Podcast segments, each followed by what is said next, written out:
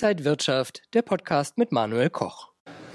Hello, here from the floor of the New York Stock Exchange. Joining me now is the legendary Einstein of Wall Street, Peter Tuchman. Peter, so good to see you. It's an honor. Nice to see you, Manuel. Peter, we haven't met for almost three years. We had COVID in between.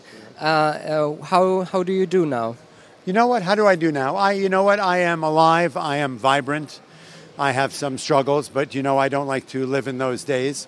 Uh, I get up every day. I trade the market. You know, this is the most exciting time to be in the market, to be alive. So I'm uh, fighting a good fight. I always love your positive energy, and you know you're always fighting for for everything you do. You are here on the floor. You're into art, NFT. You have a lot of projects. So uh, where is this energy coming from? You know, I don't know where the energy comes from. It's just probably I have a very strong background and foundation. You know, I found something I love to do, and you know, I always say that if you find something you love to do, you'll never work a day in your life. Not my quote, but it's something I kind of live by. So, you know, look, for me, this has been my career for 35 years, 37 years maybe, and I love that. And the market is more exciting than it's ever been before. We all went through three years, probably the hardest three years of our lives, and we can't imagine what everybody went through. But I'm not somebody who's going to sort of surrender and succumb to all that negativity, whether it's physical, emotional, spiritual, or financial, right? I'm a fighter, I'm a survivor, and that's been my background. My family were survivors. So I sort of think, you know what, you've got to get up. We don't know what tomorrow is going to bring. You know, maybe life is not going to be the way it was, but we'll have a new reality and a new, a, a new life, right? Um, and uh, so I'm just fighting for a, for a better tomorrow. That's it. You're here on the floor since 85. Correct. So you have seen crisis coming and going. At the moment after COVID, we see a high inflation, we see the Ukrainian war. Uh, so what's your uh, what's your thought about all this? Is this a crisis to stay, the recession that will be hit us very badly? You know what? Look, I, I, I love analyzing the different crises that I've lived through on the floor, right? Going back to the crash of 87. I was a young clerk on the floor right over there, in fact. And that was a different, you know, each one of the crises and the crashes and whatever you want to call them that we've had over the last 37 years have had different components that made them. They were at a different time in our lives, in technology and in, in economic global connection and all of that. Crash of 87 had certain components that were special. It was the biggest percentage crash we ever had. Then obviously whatever went on in the 90s, I don't have a lot of memory of the 90s. And then you had 2000 and the uh, dot-com bust. And then you had 2007, the financial crisis, which I remember very, very well. And that had more different components on its own. It was a financial crisis. There were, there were you know, the, the Federal Reserve had to bail out the banks, right? You know, uh, it was something started by the mortgage crisis, which was people should look and research it because it was a very fascinating economic, you know, situation that caused that crash. Every time it's been different things that cause these crises, and then we obviously have. Um, the COVID, the COVID crisis. I don't think we've ever seen a crisis that involved our physicality and our, our, our physical uh, spirit and, and, and uh, mental health and physical health like this one. I don't think we've seen ever had a crisis that really affected every human being on earth. And I don't think we've ever been at a time before where our the, the economic global interaction and the thread between us all globally has been as strong, right, has been as powerful as trading partners, as just, you know, being in this world together, whether that's a function of, uh, of, of, history or technology or whatever it may be. So then you've got this incredible thing come along that sort of caught everybody off guard. It affected everybody on Earth, right? There's not a human being from the hills of Kathmandu to the bottom of Antarctica who was not affected by COVID in one way, emotionally, physically, spiritually, financially, in their work or whatnot. And then we're now trying to come out of it. And it's been a two and a half, three year struggle right? And then we've got all the economic uh, uh, situations and components to it globally and whatnot. And then you throw inflation, and then you throw interest rates, and then you throw a war in Ukraine, and you throw the challenges in energy. So we've got this puzzle, right, that has never been seen before. There is no playbook for coming out of a, a pandemic uh, coming out of a complete economic global shutdown, coming out of what we had to do to get out of that. And I'm a firm believer the Federal Reserve had to do what it did, or else I believe we would be on breadlines now. And I know people blame a lot of the inflation on that, but I don't. I blame the inflation on pandemic rather than the fact that the Fed did what it had to do to bail out a world that was shutting down. Where there was no demand, there had to be no supply, or else companies would have gone bankrupt. So now we're trying to come out of that story. And it's challenging and we don't know what every day is going to bring. Every day something else is happening. We've got a market that has 40 million new retail traders. We've got an economy globally that's pretty skittish. We've got a humankind that is at a state of di- di- divisiveness, right, like we've never seen before. So, look, I've seen many crises, I've seen many crashes, and I don't think I've any, ever seen anything like this. You've mentioned so many things already, so uh, let, let's uh, let me ask some more questions. Um, the the Fed, the Federal Reserve has to do something to, to fight inflation and to, to get the market uh, strong and to to maybe avoid a crisis. And uh, yeah, do you think that uh, these big steps the Fed is taking, making now, are the right thing to do? So you know, you know, economics is not my forte, and I don't often try and talk about things I'm not that well versed on. But I've been forced to try and understand what's going on, what happens in the economic cycle, and what is necessary, what causes inflation, and what markets and Federal Reserve must do to curb inflation. And it's clear that we've been running at interest rate zero for a while. Companies that helped fuel the pandemic's rally in the marketplace, right, are companies that were borrowing money at zero. And at one point, and then plus you have all the other supply chain issues and whatever went on during COVID. And so you've got inflation. Everybody has to pay more for goods and services. That's really a bigger, rather than the fact that we did print a lot of money to bail us out of a bad situation, I think the fact that all these companies had to go out of, had to shut their business down in order to survive the pandemic, then they had to go back online. That doesn't happen automatically. You cannot turn a switch on and suddenly, you know, uh, grow food again or build trees again to cut down to make wood, to build houses again. So there's a lot of dynamic to this situation. The Federal Reserve, one of its tools is to raise interest rates to take money out of the system to curb inflation. Well, that's an economic cycle. That's an economic standard. It has nothing to do with what I think of it or not. That's one of the tools that and that well-known economic study standards has done.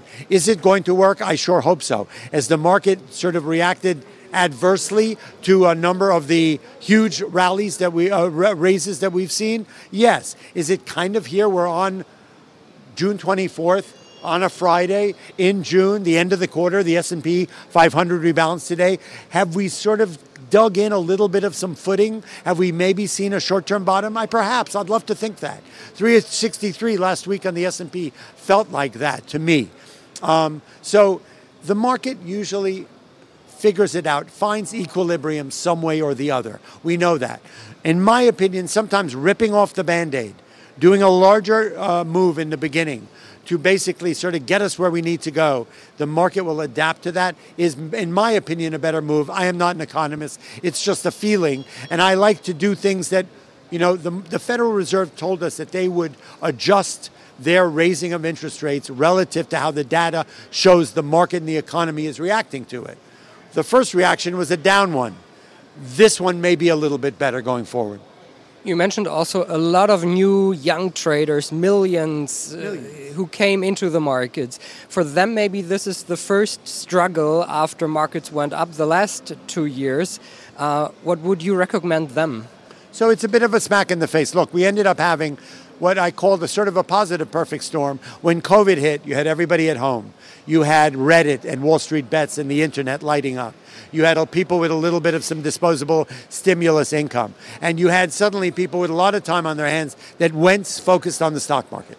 And then you had uh, Robinhood, TD Ameritrade, all these free trading apps. So suddenly on May 23rd, March 23rd, 2020, the COVID hit, and you suddenly had this incredible new environment, right? Where where you the barriers to entry into the stock market, which in the past had been only credited investors could trade, suddenly these barriers were let down, and there was sort of a run for the door. Everybody could get into the market. Everyone with a $10, dollars and, and fractional investing, $10 and an iPhone, you could trade the market. What an amazing experience. For me, I love that. Some people maybe don't like these new young gangster traders. I embrace them because they're the future. If we can curate them and educate them, right? So all everybody who got into the market, uh, these new 40 million young retail traders got into the market, hit a buy button in March 2020, and suddenly they were making money and they felt like millionaires. A couple of Dogecoin here and there, some Bitcoin, some AMC, some GameStop, and it was all beautiful and it was green. But they didn't understand that markets don't just go up markets do eventually go down.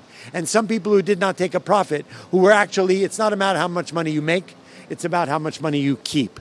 It's something that my partner David Green always talks about. And I don't think they were given that memo. There are a lot of memos these young people didn't get that markets don't only go up, they go down. That markets can be ruthless. That the market also gives you some tools to that, to trade with that will benefit you to navigate a volatile market. So my advice to them is they need to educate themselves about technical analysis, about risk management. They need to take profits when they can, not when they have to. They need to understand that this is not a get rich quick scheme and that it is a wonderful space, a wonderful place to make some money, find a career, find something you love to do, but they cannot underestimate the fact that there's no honor in losing money that you know that posting a picture of yourself on a Bugatti with a stack of ten thousand dollars on Instagram doesn't mean you're rich because rich today may be poor tomorrow. And so, look, I'm here for them if they want to. I'm embracing that community to help educate them and motivate them and inspire them to learn how to do this in a responsible way because it's a great way to trade the market which trends do you see? Is there like a trend for like green investments? Is there a social media trend where you get your information? So what would you say? What is important for young traders to get information to see where the new trends are? You know what? Uh, look, for me, when you're trading a market that is really as skittish as this one, where you're trading a market that is really going through a lot of challenges, trying to get its footing. When you're trading a market coming out of a pandemic with inflation and interest rates, and stuff like that with a tech sector that's been on fire. Then it got dounced, uh, uh, by the sell-off. Uh, I, I'm not. When I try and motivate and educate young people, I'm not picking sectors yet. That's more of a fundamental analysis approach. And I don't think we're ready yet. We're not out of this situation that we're in yet to start thinking that there's you can learn about fundamentals. It's exciting. If people like, you know, when young people ask me about what stock should I buy, I always say to them, walk down the street, go to school, find out what sneakers people are wearing, what iPhone, what phone they use, what computer they're on, what social media they follow, and what they like to do in their spare time. So if you're a gambler, you like DraftKings. If you like sneakers, you're in Nikes. If you're in phones, you like iPhone. You know, if you're on computers, you like maybe a, an Apple, right? And those are good companies, right? Uh, you know, and so long term, those stories are good stories. They've got fundamentals. But for a young person to be trading, now there's two different worlds here. Investing, I recommend everyone, and I, my disclaimer, I'm not a financial advisor and I'm not here to tell you what to do. Uh, that would be wrong for me. But what I would love everyone to do is to put $50 aside every month and then put it in the market have some exposure, invest in your future because net net over time markets go up. And that's a great thing. If you're a young person, $50 is, you know, have three less Starbucks and two less Big Macs, you know, and then you'll have $50. Put it in the market. But if you're a trader, this is an amazing opportunity when the market is as volatile as this. We're up 650 today, 90 handles on the S&P. Uh, that's a big move. We've been down for months and months. We've been up for a couple of days. Is it going to stay? I don't know. But it's an amazing environment to learn and study technical analysis and risk management because you know if you go to a job and the job is boring and nothing's happening it's not that easy to learn it on the job training but if you're trading and learning in a market that's going up like this and down, it's in a wonderful educational environment. So I beg everyone to just check that out. There are lots of courses. You can learn from me, you can learn from anybody around. There's some bad actors in the space. So do your homework. But whenever you get involved in anything, do your due diligence and find out who you're dealing with. You're turning 65 this year. No way. You know, I am 55. I've been 55 for nine years. Let's be clear, okay? That's for you. in Germany, it's an age people usually retire. Do you think you will ever retire? Absolutely not. I will never retire. My energy level is stronger than ever before. You know, I'm sort of somebody that loves to fight adversity, and you know, uh, I have my work isn't done yet, right? I feel strongly about a lot of the things I'm doing, whether it's sort of fun with the NFT and, and the art space, whether it's fun with the education thing, which I'm very serious about, whether it's fun why would I ever want to miss trading a market that's doing this kind of wild and crazy moves? That's what I thrive on. I thrive on chaos and volatility. Not everybody is like that, but for me, I don't ever see retiring. Peter Tuchman, the Einstein of Wall Street. Thank you so much. All My the best. pleasure. And thank you for watching, guys. Und wenn euch diese Sendung gefallen hat, dann abonniert gerne den Podcast von Inside Wirtschaft und gebt uns ein Like.